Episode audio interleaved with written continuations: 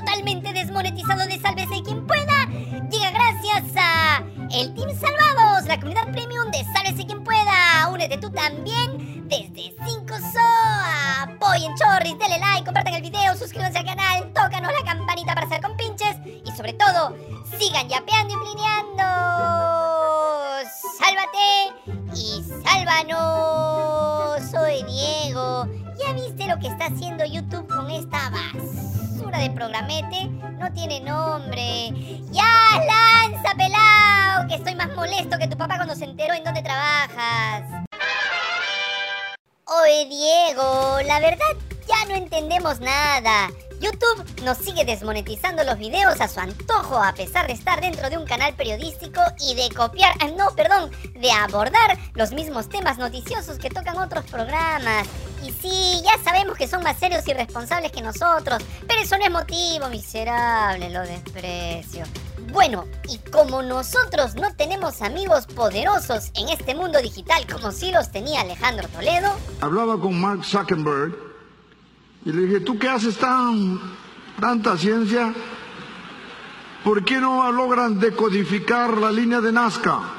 Bueno, Toledo siempre estuvo preocupado por las líneas. En fin, les decíamos que nosotros no tenemos amigotes poderosos y ni Melcochita nos responde el teléfono. A ver, quiero ver si es cierto. Además, este programa no lo vean. Exactamente, tío Melcocha. En vista de lo que viene ocurriendo y porque es fin de mes y la tóxica de Diego tiene que pasar por caja, hemos decidido que hoy haremos un programa sin imágenes. A ver si YouTube deja de hincharnos las orejas. Así que agárrate fuerte y prepárate porque esto será lo más parecido a una radionovela y vas a tener que usar todititita tu imaginación. La presidenta Dina Boluarte marcó un hito histórico en el aniversario número 94 de la reincorporación de Tacna al Perú. Presta mucha atención porque lo que hizo ayer la tía Carejeve no tiene precedente en nuestro país.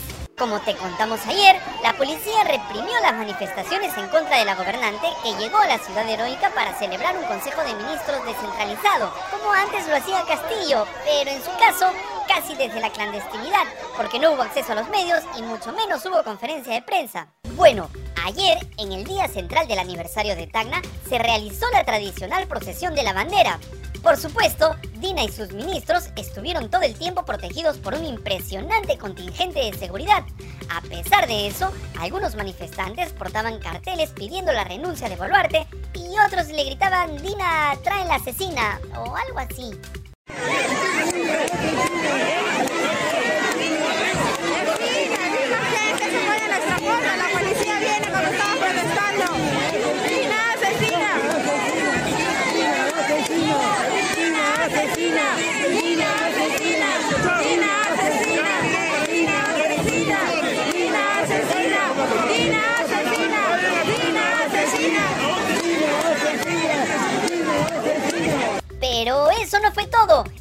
En un hecho nunca antes visto, salvo que un historiador o historiadora diga lo contrario, la presidenta Dina Boluarte abandonó la tradicional procesión de la bandera luego de caminar unos cuantos metros y por supuesto no llegó hasta el centro cívico donde tradicionalmente es izada la bandera. Dina se arrancó protegida por su personal de seguridad, por policías y hasta ternas vestidos de civil.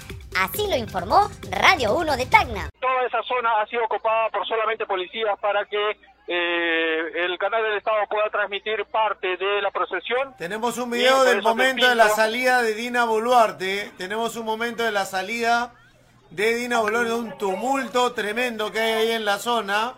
Miren ustedes, es el momento de la salida. Sacan a Dina Boluarte, nuestro videoreportero Joaquín Aguilar es quien ha logrado esa imagen. Ahora estamos, este video es en vivo, Maga. Ah, no, es el momento en que sale.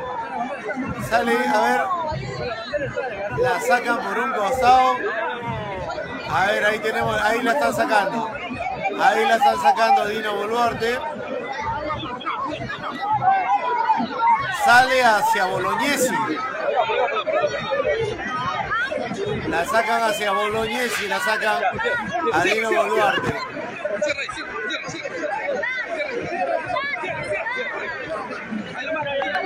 Sacaron a Dina Boluarte por Bolognesi, por Bolognesi. Y con policía, con terna, con todo, porque eran uniformados y no uniformados los que lo sacaban. Incluidos los ternas con gorrito de chivolo, ¿no? ¿En qué creen que nadie lo reconoce? Ahí están los ternas, miren. Y como te decíamos, según los reportes de Tacna, es la primera vez que un presidente de la República abandona la procesión de la bandera para huir protegida por su seguridad. Raúl Chalco, coordinador en Tacna de la Asociación de Derechos Humanos del Sur, ADESUR, estuvo en el programa Sálvese quien pueda y dio mayores detalles de este bochornoso incidente presidencial. Ni Pedro Castillo se atrevió a tanto. Pero después, en el transcurso del desarrollo de la ceremonia, eh, la gente, los medios de comunicación dieron a conocer también que la señora Dina Duarte abandonó la procesión de la bandera más o menos una cuadra después del inicio, porque la, la ceremonia empieza en la Plaza de la Mujer, con los actos Sí. de discursos protocolares los himnos, pero avanzó cierto tramo, más o menos 100 metros y algo más, y tuvo que retirarse. Entonces, ¿Esto ha pasado ¿Por qué esta antes? visita? ¿Algún presidente que haya estado presente en esa ceremonia?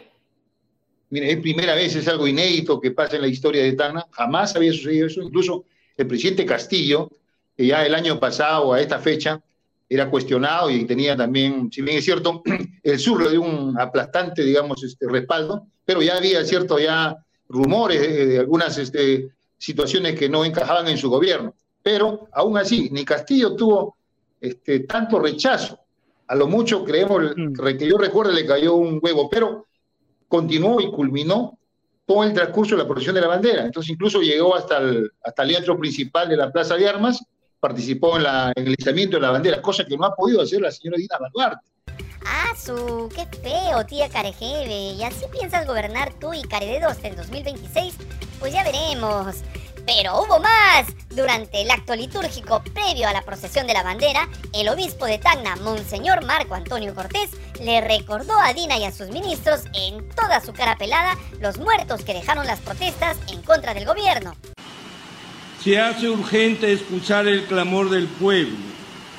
Deseo con toda el alma que hoy en esta plaza de la mujer tan niña nazca el compromiso firme y decidido de escuchar y hacer realidad el clamor de los peruanos y peruanas. Si no queremos seguir llorando la muerte de hermanos nuestros fallecidos en las manifestaciones de protestas. No sigamos, por favor, cometiendo los mismos errores de la desunión, de la desconfianza y del desequilibrio de poderes, pues es necesario que estos poderes del Estado sirvan con eficacia y transparencia. De lo contrario, seguirán pagando los más pobres, me permito decirlo, por la inoperancia de sus autoridades. Es necesario recordar que no solo existen los pecados de comisión, sino también existen los pecados de omisión. Y como decía Santa Teresa de Jesús, el infierno está lleno de buenas intenciones. Ah, bueno. A lo que yo vine fue a esto. Te la cantaron en toda tu cara de jeve. Agarra esa flor, Dina. Y no olvides lo que dijo el obispo de Tacna. El infierno está lleno de buenas intenciones. Pero según nuestras fuentes, también está lleno de asesinos y asesinas.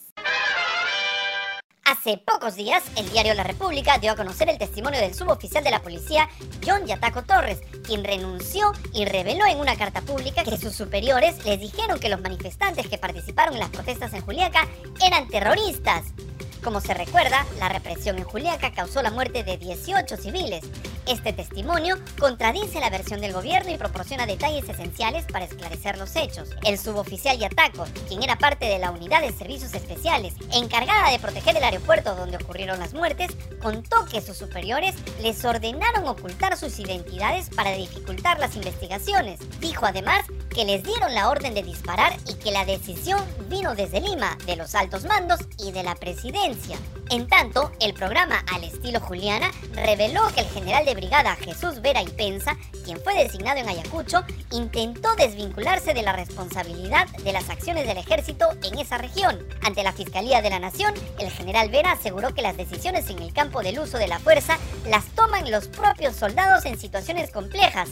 O sea, se lavó las manos tratando de evadir su responsabilidad jerárquica en relación a los 10 muertos que dejaron las protestas en Ayacucho. Pero esto ya nos sorprende. Basta con recordar lo que el domingo pasado dijo el general de la policía, Óscar Arriola, quien siempre aparece en medios de comunicación hablando disparates y a quien le ganó el subconsciente al decir que no todos merecen tener derechos humanos. Por eso que a veces dice, pero ¿por qué pides tú unos jueces o ustedes piden jueces patriotas? No es que se aparten de, de- la línea recta y, y de impartición de justicia correcta a nombre de la nación, sino que fallen en favor de las víctimas, en favor de la ciudadanía y no en favor de las garantías de personas procesadas que no merecen que se les respete los derechos humanos. Retiro lo último porque seguramente de acá salen 100 cosas en las redes. A todos somos, todos nos tienen que respetar los derechos humanos, pero me parece un poquito más de las personas que vienen siendo asesinadas o de los familiares.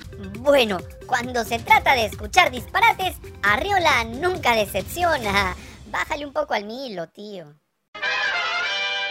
El cumpleañero Diego Bazán es el nuevo presidente de la Comisión de Ética, o como también le decimos nosotros, la cantina de amigotes y amigotas de este mamarracho de Congreso. Tras asumir el cargo, el cachetón, que parece el hijo no reconocido de López Aliaga, oye Diego, eso es blasfemia. El alcalde de Lima ya ha dicho que está casado con la Virgen María y que se mantiene puro y casto.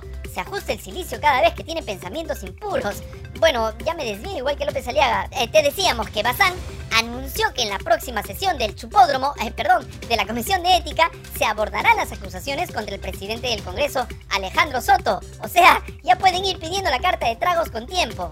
Bueno, pero por las huevas, ya todos sabemos cómo va a terminar esa REU. Esta comisión de ética está compuesta por 18 torongos, la mitad de los cuales provienen de bancadas aliadas de Alejandro Soto, como Fuerza para Robar, eh, perdón, Popular, Renovación Medieval, Retrocede País, perdón, Avanza País y Pure Libre, digo, Perú Libre. Solo queda ser testigo de una nueva pantomima parlamentaria, esta vez desde un lugar que, como ya dijimos, parece más una cantina de mala muerte.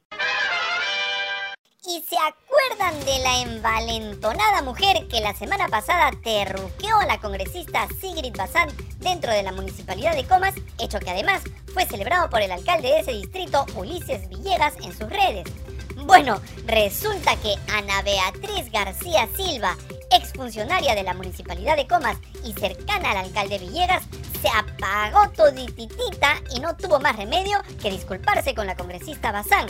A través de una carta notarial, esta mujer prácticamente le rogó a la congresista que la perdone. En su carta dice, me rectifico en relación a los términos utilizados en contra de su persona y le pido disculpas por la actitud asumida por mi parte, la cual lamento sinceramente y que me sirve de lección para mi comportamiento en el futuro. No me digas. También lamentó que su comportamiento haya sido difundido en redes sociales, perjudicando la imagen y reputación de la parlamentaria Bazán. Sí, claro. Ah, también lamentó que se le haya visto en público como una persona diferente a la que es, porque ella no actúa habitualmente de esa forma, o sea, solo de vez en cuando, tía.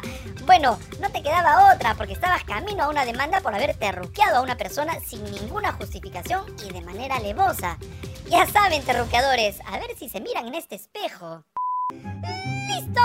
¡No! ¡Vamos! Si te gustó este mamarracho de programa convertido en audio noticiero, dale like, miserable, comparte el video, suscríbete al canal, tócanos la campanita para ser amigos y sobre todo, me estoy atorando, sigue yapeando y plineando.